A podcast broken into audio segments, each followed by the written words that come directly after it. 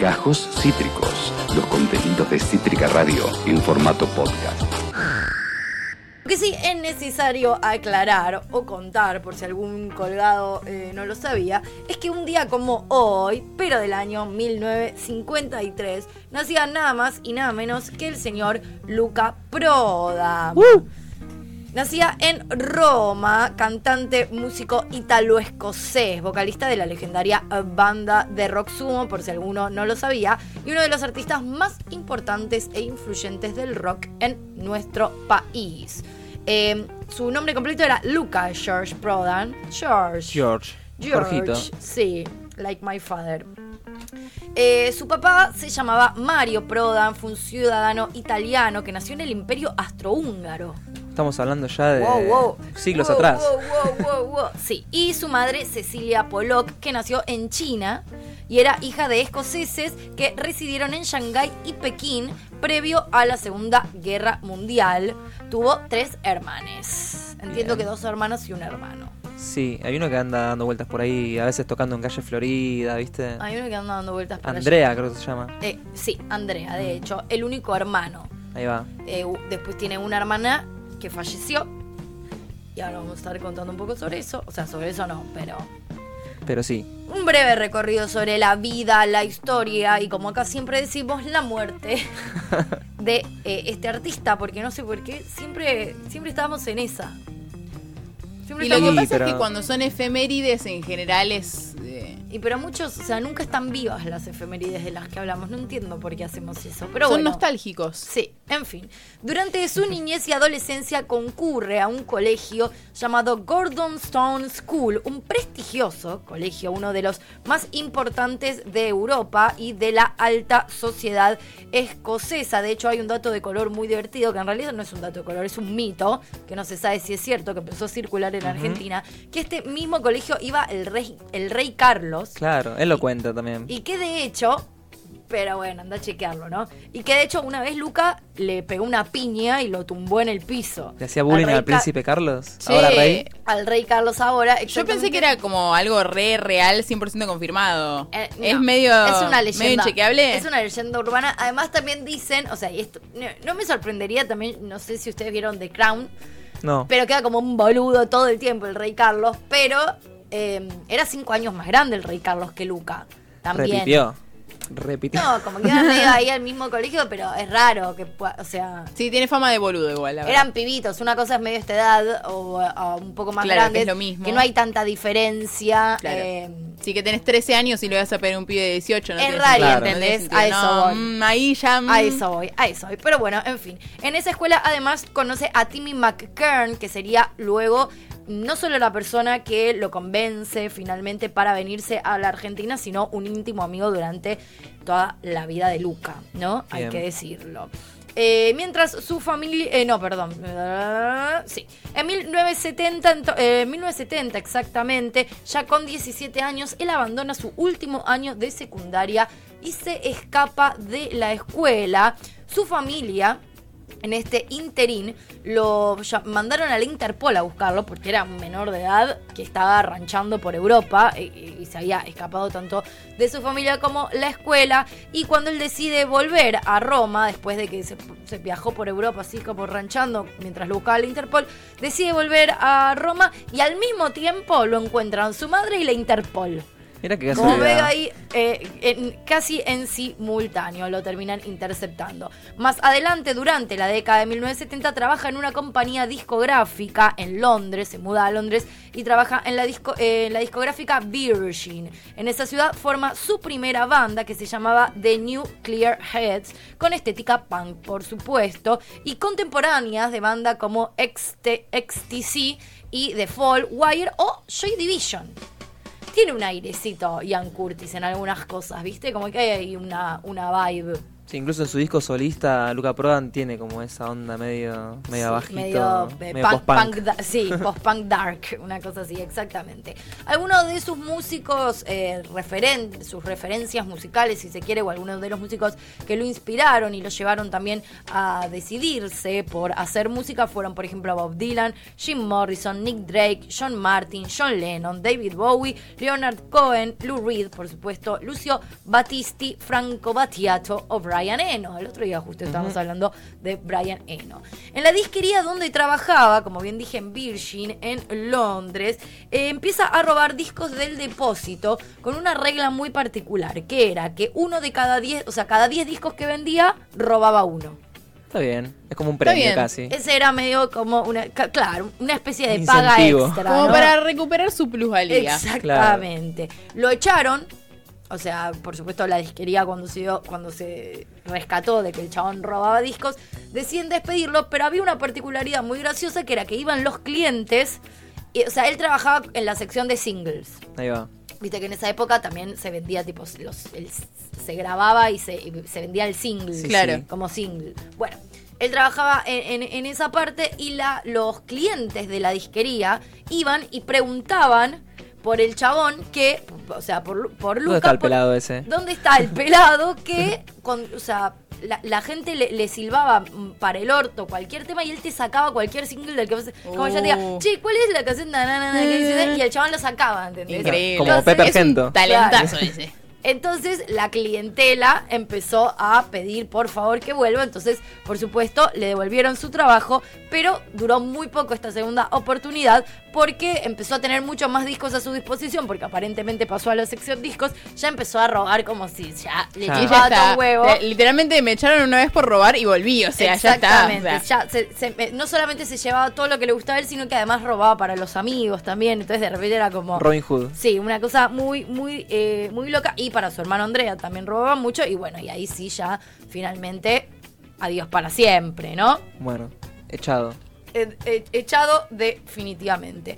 En este periodo, justamente mientras eh, vive en Londres, empieza eh, su relación con el consumo de la heroína. No hay un registro, por lo menos yo no encontré algún registro concreto de o cómo fue, o a raíz de quién fue, o junto a quién fue. Entiendo que en ese ámbito de las disquerías, de su nueva banda, en ese momento en Londres el consumo de heroína era Estaba fuerte. masivo y de mucho alcance. Aquí lo hemos hablado muchas veces también cuando hablábamos de Sex Pistols, Sí. por ejemplo, que es, es esta, es esta misma época. Misma época, los punto. 70.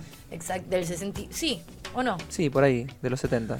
Eh, bueno, como medio que en esta época ya estaba bastante eh, al alcance de la mano y sobre todo en esos espacios, evidentemente, punks, era bastante común. Entonces aquí arranca su consumo de heroína. En el 79, o sea, justamente sí, bueno, creo que de hecho cuando hablábamos de Sex Pistols era del 76 al 78.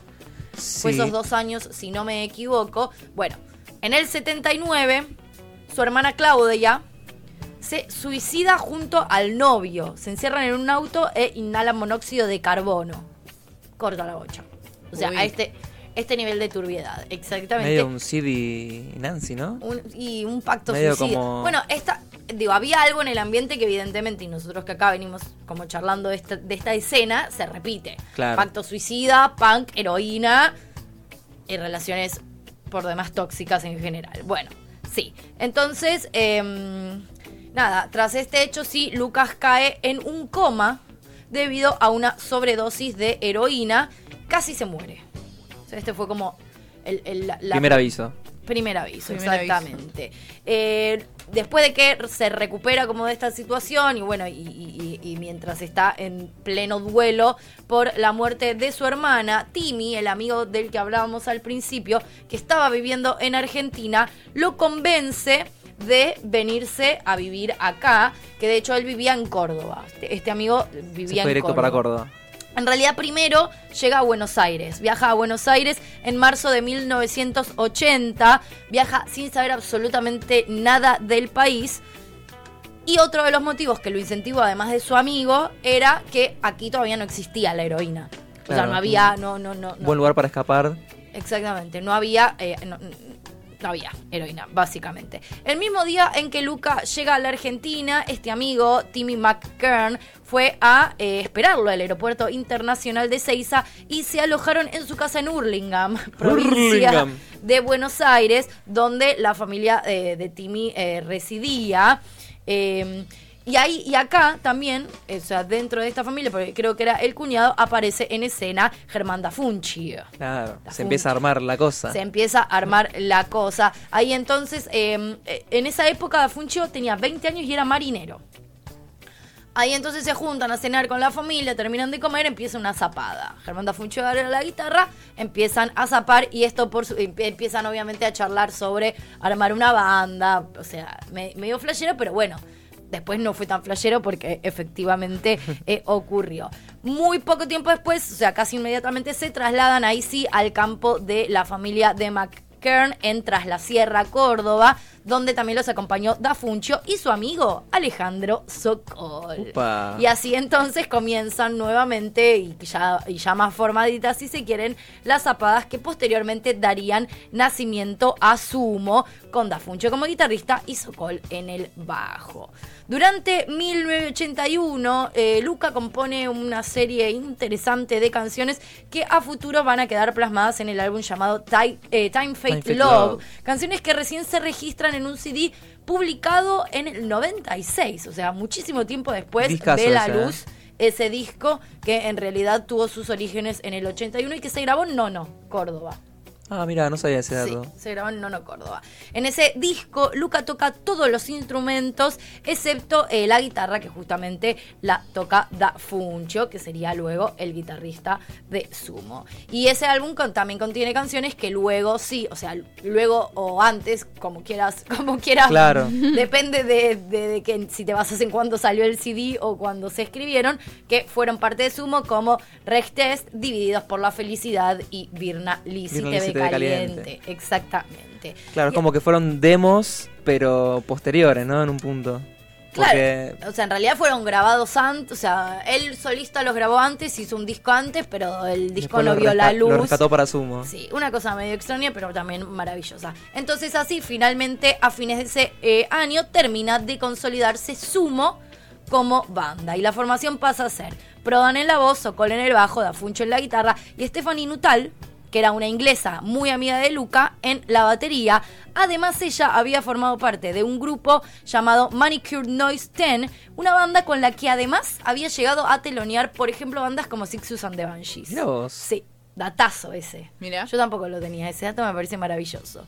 En medio entonces de este proyecto, Luca, como ya mencionamos, no dejaba de lidiar con la abstinencia que genera, ¿no? Y, y con las secuelas que genera, Pero ¿cuánto había pasado?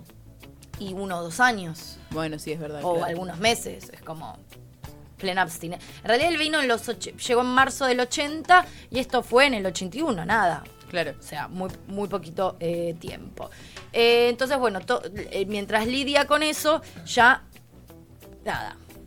O sea, hashtag la vida y empieza así a elegir el consumo de otras sustancias. Ya en ese momento Claro. había como en, en Có- o sea, acá en Buenos Aires ni hablar, pero también en Córdoba como todo, eh, el- eh, ya empezaba a gestarse mucho el mundillo hippie. Claro, todos los aliens Todavía en- estaban, en- todavía era plena dictadura militar, como secuencia.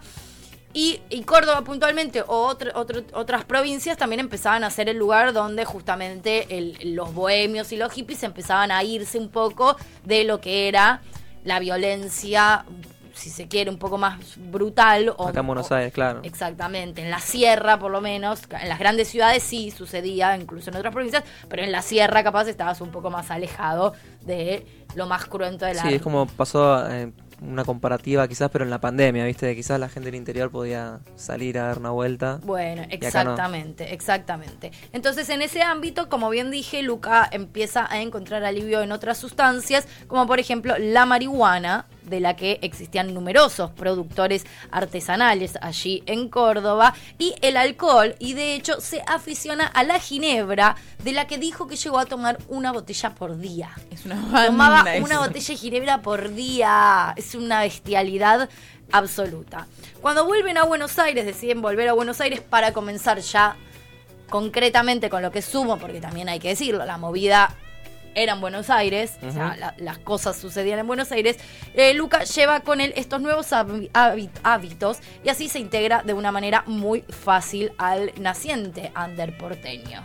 Con mucha facilidad entra en este eh, mambo. Como, bien- como también ya hablamos muchas veces acá, esa, esa movida también comienza a sentar bases muy fuertes justamente a finales de la dictadura, más allá de que, Claro. por supuesto el rock mucho tiempo antes, pero esta nueva, este, este nuevo mundillo de este estilo musical under empieza como a tomar mucha más fuerza en estos últimos Claro, estaban años. el indio y compañía por ahí dando vueltas en las noches. Exacta, exactamente. Y bueno, y en este universo justamente las drogas ocupaban un lugar bastante central, especialmente la cocaína.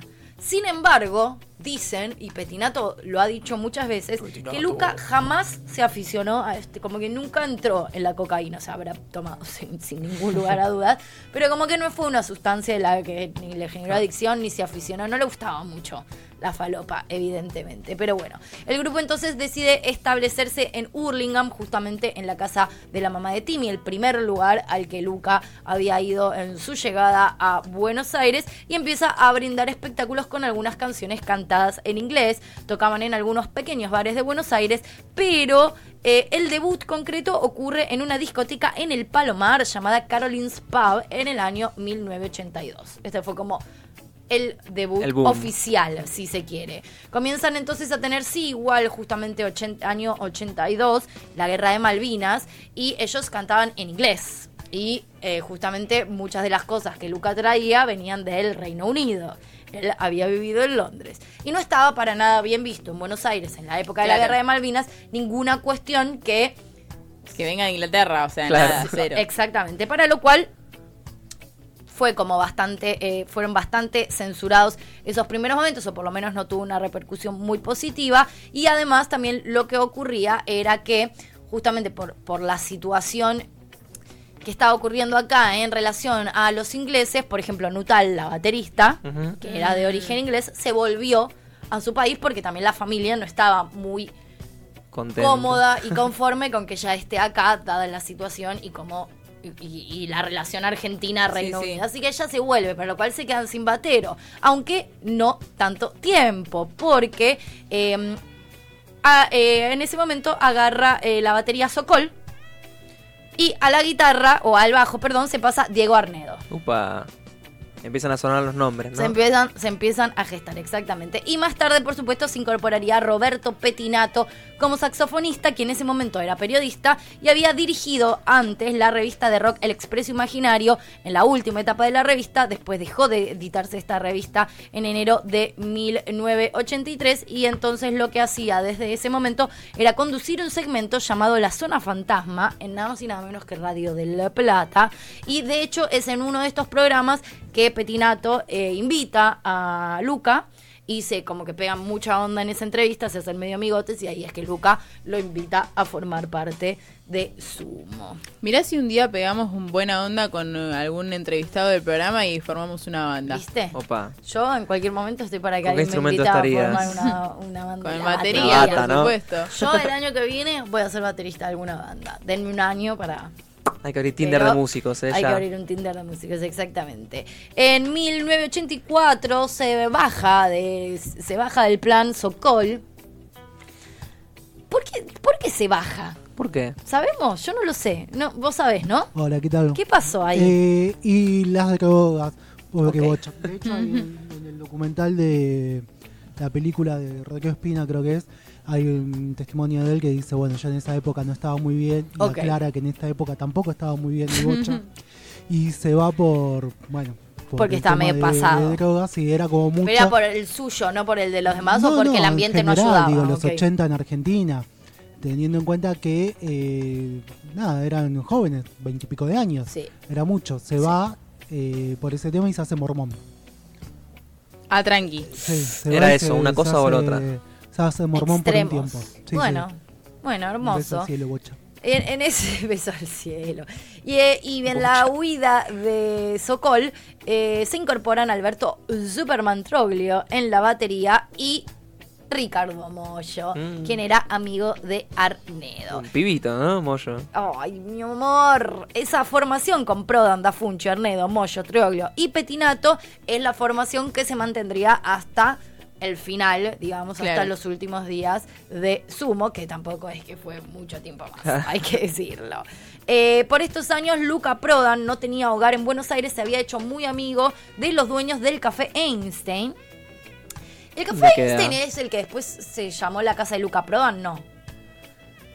Me ¿Viste que hay no, un bar que se llama no. la casa de Luca Prodan? No, bueno. Ahí donde vivía él. Claro, es donde vivía él, que Después. está en Alcina. Ahí Sí, murió, sí. de hecho, creo. En el último Claro, tiempo. Ok. es, es en Alcina, pero no, creo que no. No, no, no Ok, sé dónde bueno. Einstein. Había hecho gran amistad entonces con los dueños del café Einstein. Llegó a dormir en el local o en la casa de alguno de ellos, de Sergio Einstein. Ay, Dios, estos nombres me cuestan un montón. Eisenstein. Y tocaba en lugares, y tocaba en ese lugar prácticamente todos los días. Los fines de semana lo hacía junto a Sumo y los días de semana tenía algunos proyectos paralelos. Por, por ejemplo, la Hurlingham. y eh, la Hurlingham Reggae Band directamente, Ojos de Terciopelo y Sumito. Sumito. Sumito, que era un grupo acústico que lo contemplaba junto a Roberto Petinato y Arnedo. Roberto Petinato en el saxo, por supuesto, y Arnedo en el contrabajo. Mira vos. Todos estos grupos, eh, con algunas pequeñas variaciones en la formación, tocaban varios recitales cada fin de semana en recintos no solo en el Café Einstein, sino también en otros reductos del Under, como por ejemplo Cero, Stud Free Park, la Esquina del Sol o en el Paracultural. Ahí va. Acá estoy viendo, busqué y quedaba en Avenida Córdoba al 2500 más Mirá, o menos, ¿qué hay el Club ahí? Einstein. No sé si es acá donde está la, una pizzería Mm. con un nombre medio fulero, Sí, no vamos a... pero es por ahí. Bueno, muy 20 bien. cuadras del Moscú. Muy bien. Tras publicar eh, Corpiños en la madrugada en forma de cassette y con distribución limitada en el año 85, la banda finalmente saca of- de manera oficial el primer eh, disco, Divididos por la Felicidad, que bien como dije que en su momento eran amigos de Joy Division, es un título que juega justamente con la traducción del nombre de esta banda, Claro. Joy Division, Divididos por la Felicidad. Joy, felicidad o alegría. división de Joy. Division, división, bueno, en fin. En el 86 entonces graban Llegando los Monos, segundo disco, y en ese mismo año dan un gran concierto en el Estadio Obras, consagrándose como una de las bandas más atractivas, si se quiere, nombre, o sea, sí, Sí, un, sí, un buen calificativo, de la época. Innovadora, no sé, como diferente. Diferente. En el 87 sacan entonces el tercer y último disco, After Chabón, en el que se muestra una gran madurez y un cambio en, en- en la estructura musical bastante fuerte, hay que decirlo. Materia musical y materia lírica. No sé, igual. A mí me gustan los otros dos también. ¿No? Me, gu- me gusta todo, la verdad. Igual yo no soy tan No devoto de Luca, pero me gusta y entiendo como toda esa transición. Me parece que está todo bueno. ¿Por qué no sos devoto? No te, no te, no llegas, no, no te llegó. No, no me interpela tanto como el indio, ponele, pero... No, obvio. O obvio que no. No. Bueno, no. A mí tampoco tanto. Pero. Hay gente que sí, ¿eh? Rock and roll. En fin, en ese mismo año entonces Lucas ya había caído como muy jodidamente en el consumo de alcohol, lo que le produjo problemas de salud realmente graves, entre los que se encontraba una incipiente cirrosis hepática, nada más y nada menos, Y amigo de la Ginebra... y con y un- Es una que botella de una ginebra, botella por, de día, ginebra por día. y- Justamente, pe- o sea, cuando contaste eso, como que sal- mi cerebro saltó hasta ese momento, sí. porque dije, ah, Ah, ah, ahora sí, exactamente. Sin embargo, y a pesar de esta afección que imagino que a lo. O sea, no- claramente no era lo mismo, pero a lo Kurt Cobain le provoca. O sea, entiendo que una cirrosis hepática te provoca Te dolores, ¿no? Yo creo que sí, y unos Asumo. bastante feos deben ser. Bueno, a, a pesar de todo esto, siguió hasta el final haciendo presentaciones eh, en vivo, que por esa época eran la principal. eh, o sea, el principal ingreso económico que tenían las bandas. En ese momento no era, no es que de reproducciones de YouTube No, y no. de. O sea, en ese Vendías momento un par de discos y ya era como... no era derecho bueno. tan exactamente. A, hacer un disco ahora también, ¿no? Pero en ese momento era carísimo hacer un, sacar una tirada grande de discos. En fin. Em, se la pasaban bastante bien en los shows, era como era medio una fiesta, cada show era una fiesta. No de todas las bandas, cada show es una fiesta. De sumo, Es cierto. De sumo cada show era una fiesta. Y el 23 de mayo del año 87, él va a Cemento a ver a los redonditos de Ricota. También presenciaba mucho shows de amigues y gente de la movida. Antes del show los va a saludar al camarino, le ofrecieron una participación y se subió al escenario durante la canción Criminal, Va- eh, Criminal Criminal Mambo. Mambo. ¿Sabías? ¿Vos tenías este dato? Sí. Incluso hay un, hay un mito urbano que dice que Criminal Mambo la compuso Luca Mira. Y mejor no hablar de ciertas cosas la compuso el indio y se las intercambiaron. Amo, buen dato. Esta es la data. Y viste que en Criminal Mambo hay una parte que habla como en italiano, que dice Bueno, como... es que claro, de, en Criminal Mambo él eh, canta unas frases en italiano el indio Solari, mientras que Prodan improvisa una nueva letra en un inglés oscuro y gutural. Uh, Cuenta- en un inglés de mierda, como en un inglés de de, mierda, exactamente. El último recital de Sumo se realiza en el Estadio Club Atlético Los Andes el 20 de diciembre del año 87 ante un pequeño público de 500 personas. No, no era tan masivo, Afortunados. evidentemente, sí. Y en una fecha compartida con los violadores, quienes abrieron el show debido a que esa misma noche tenían otra presentación en una discoteca de Verazategui. Piltrafa, cantante, por supuesto, de los violadores, recuerda que vio a Luca muy delgado, muy demacrado y que estaba amarillo.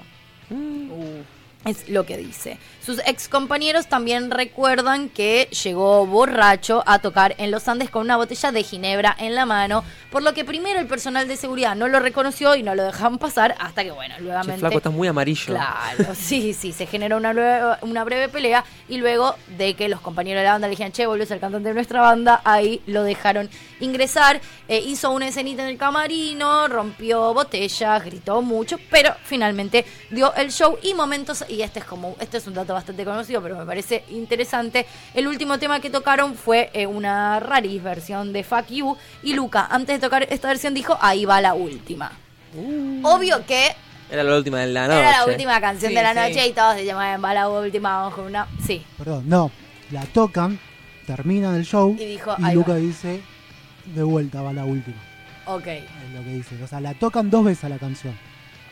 Ah, Y mira. Claro, por eso. Es- era el último tema, termina de tocarla y la vuelven a tocar. ¿Y cuándo dice ahí va la última? No, qué sé yo. Entre medio de las dos. No, Bueno. el dato es que la tocan dos veces, que eso era lo raro.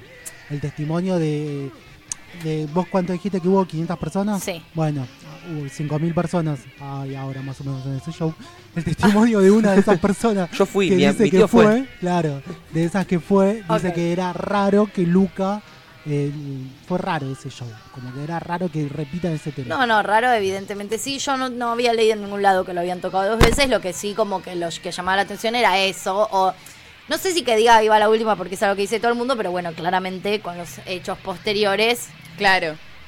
Evidentemente por algo a todo el mundo les- le, le- le resonó que diga ahí va la última, que es una cosa también que se menciona, eh, que se menciona mucho. Dos días después, por supuesto, martes 22 de diciembre del 87, es hallado muerto en una de las habitaciones que alquilaba en la pensión ubicada en la calle Alcina 451. Eh, ahora, no sé, ¿sigue abierto ahora? Sigue abierto, sí. Ese bar que se llama La Casa de Luca Prodan. Es loco porque estás ahí como en el paticito y viste la típica, che, ahí- estaba Luca fumando, ahí está la puerta de la habitación, si subís a la terraza se puede ver, viste, está como ese morbito. Raro. En el barrio de San Telmo, e inmueble administrado por el pianista y afinador, y afinador Marcelo Arbister, amigo de Prodan, y cada habitación se alquilaba por separado. O sea, no era toda la casa de él. Alquilaba una habitación en esa Claro. pensión. Eh, con el paso de los años empiezan a surgir, por supuesto, distintas versiones sobre la causa de la muerte, pero la pensión, eh, in- pero, o sea, la prensa lo que hizo en su momento era informar que había sufrido un paro cardíaco atribuido a una grave hemorragia interna atribuida a la cirrosis hepática que padecía. Muchos años más tarde, el escritor Enrique Sims difundió en una entrevista una versión alternativa diciendo que murió por una sobredosis de heroína. Mm, hace poco falleció Enrique. Bueno, según él, eh, Luca había pasado años sin consumir heroína, simplemente porque no se conseguía en Argentina Claro. en esa época. O sea, Pero en el 87 ya habrían llegado las primeras dosis a las calles de Buenos Aires y en ese momento Luca habría intentado volver a inyectarse una dosis similar a las que consumía en Londres, pero su cuerpo ya no tendría la misma tolerancia y es lo que le causó la muerte. Lo hablábamos la otra vez también, ¿no? Exactamente, lo hemos hablado, digo, hay muchos registros de personas que, sobre todo con el consumo de heroína, cuando la dejan, volver a darte una dosis es prácticamente letal.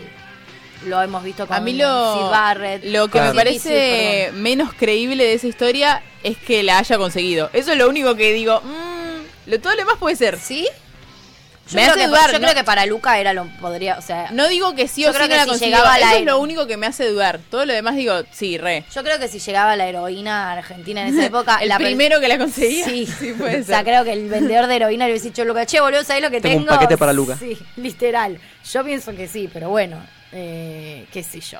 Eh, el director de cine, amigo personal de, Ru- de Luca, Rodrigo Espina, el, el de, el quien hizo el documental que mencionaba eh, recién el señor Víctor Jiménez, llegó a declarar, yo mismo, est- esto lo dice en el documental, ahora te voy a, o sea, cuando termine me respondes, pero presta atención a esta parte porque quiero saber si lo dijo en el documental. Él llegó a declarar posteriormente, yo mismo tiré lo que quedó de la heroína que se inyectó, fue un, fui uno de los primeros que cayó a la casa, agarré la heroína, la tiré un baldío, me comí unas puteadas grandes de alguien y así fue. No sé quién se la dio, hay una historia medio turbia con una tercera persona que está bajo secreto. Y también dijo que la única que conoce la identidad del proveedor sería Silvia Seriani, quien en los últimos meses había sido la novia de Luca, pero que según Espina, ella jamás diría nada. Eh, no, el documental, él no, no aparece, él no habla. Ok. Este, ¿Se habla de la muerte de Luca? Claro. Sí, eh, se habla, pero no, No de las causas. Eh, no, el documental está muy bueno porque son todos testimonios y era el único que filmaba sin saber por qué lo filmaba. Ok. ¿Entendés? Como lo filmaba Luca porque lo admiraba. ok. Eh, hay un testimonio de Petinato que dice que ella le dio cualquier cosa Bueno. y que eh, ya a esa altura el cuerpo de Luca no aguantaba, teniendo en cuenta que venía de un coma hepático de Inglaterra, vivió como de regalo todos estos años consumiendo alcohol, al, eso fue como un detonante. Eh, también dice que uno de los primeros es llegar Ricardo Mollo, pero de la sustancia de lo que encontraron no. Bueno, no acá un poco sí, siguen hablando sobre el, respe- el, el respecto. Seriani en ese momento alquilaba otra habitación en la misma pensión, pero la abandonó inmediatamente después de la muerte. O sea, se, medio que Se borró. Se, se escapó. Y en las entrevistas que dio al respecto afirma que Luca murió en sus brazos y que no fue por sobredosis. Pero Petinato, eh, que eh, como mencionaba recién Víctor, confirma la versión de la sobredosis, pero dice que no fue de heroína, sino de metadona, que era una droga que se usaba, o capaz también se sigue usando, como sustituto de la Ah. heroína. No la conozco.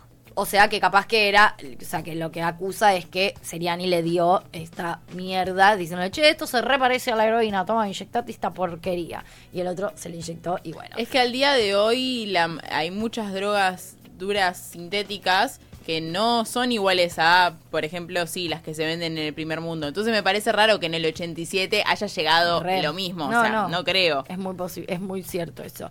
Eh, la verdad es que no se realizó ninguna autopsia, esto también es bastante cuestionable. Otros allegados muy íntimos, como justamente Timmy McKern, que lo hemos mencionado muchas veces en el recorrido de esta historia, eh, y el baterista Alber- Alberto Troglio, reconocieron más tarde que compañeros y amigos de Prodan tenían miedo de que se iniciara una investigación de las causas de la muerte y que por eso dejaron todo en las manos de un abogado como encargado de manejar la situación con autoridades y dejar todo asentado como una muerte natural. Vaya y pase. Sí, al día siguiente de esto y también por, eh, por la intersección o intercesión o interferencia de este abogado ante la negativa de numerosos cementerios, Luca finalmente fue sepultado aquí en el cementerio de Avellaneda en una ceremonia en la que asistieron compañeros de banda, amigos, multitudes de jóvenes seguidores de la agrupación y unos años después su hermano Andrea hizo cremar los restos y trasladó las cenizas a una plazoleta dentro del cementerio debajo de una... Hay una versión muy interesante que lo que dice es que fue Petinato, que dicen que Petinato lo desenterró, es muy divertido. Dicen que lo desenterró, que tipo sacó el cajón, lo desenterró y lo enterró ahí como en el medio de la plaza. Bueno, una cosa medio eh, flashera que no tiene muchos pies ni cabeza, pero que a mí me... Vamos al cementerio. A mí todo eso. Yo hace poco fui, cuando fallecieron eh, los papás de Magdi, que estaban eh, enterrados ahí y, y por supuesto Fuiste está la la, tumba de ro- Luca. sí está la roca que no es una tumba es una roca literalmente en el medio de una plazoleta en el medio del cementerio o sea como donde se les cantó un huevo eh, lo metieron Eh, y lo que sí dicen es que bueno que igual pa- otra parte de las cenizas eh, ah no la roca esta fue traída desde Nono Ah, la roca Ah, gigante sobre la que están las cenizas. Fue traída desde Nono, permanecen así hasta la actualidad, habiéndose convertido, por supuesto, en un lugar de peregrinación para muchos admiradores que, como en todas las tumbas de estas grandes personas, o en todos los las cenizas debajo de una piedra en el medio de una plazoleta de estas grandes personas, eh, generan todo tipo de regalos como retratos escritos, retratos escritos, firmas, pañuelos, flores, bla, bla, bla, bla, bla, bla. Y también muchas botellas de ginebra que va- le llevan Vacías. botellas Para que no le agarre sed. a chequear. La muerte de Prodan entonces iniciaría así una etapa muy fatídica para el rock argentino, ya que a partir de ese momento, con muy poco tiempo de diferencia, de hecho en menos de un año, también fallecen Miguel Abuelo y Federico Moura, líderes eh, respectivamente de Los Abuelos de la Nada y de Virus, dos bandas que junto a Sumo lideraban la escena en ese momento y habían protagonizado un recambio generacional y el boom de la popularidad del rock nacional argentino a partir de la restauración de la democracia en el año 1983. Así que este es un poco un breve resumen de lo que fue la vida de Luca Prodan. Alta historia de vida. Sí, sí. Fuerte. ¿Algo para aportar, algo para decir, algo para comentar el señor Víctor Jiménez, que por lo, que- por lo que parece es muy fanático de Sumo? Eh, no, estuvo bien. Te sacaste un 9.50. Bueno, 9.50. bueno, me gusta. Bien, bien. Es una de las mejores notas que me he sacado en Sí, toda sí, mi no, vida. no, no, escuchando atentamente.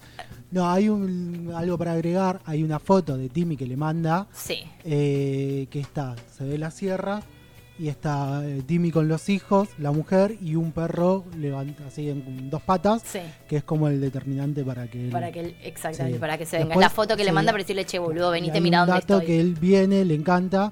eh, vendió un departamento que tiene en Inglaterra y cuando vino a la Argentina se compró todos instrumentos Mirá. para formar sumo. Espectacular. Bueno, Plata bien invertida. mm, plata muy bien invertida. Así que habiendo mm, resumido un poco en homenaje al día del cumpleaños, al día del nacimiento de nada más y nada menos que Luca Prodan, vamos a irnos a una tanda escuchando La rubia tarada de Sumo. Una que sepamos todos. Acabas de escuchar Gajos Cítricos.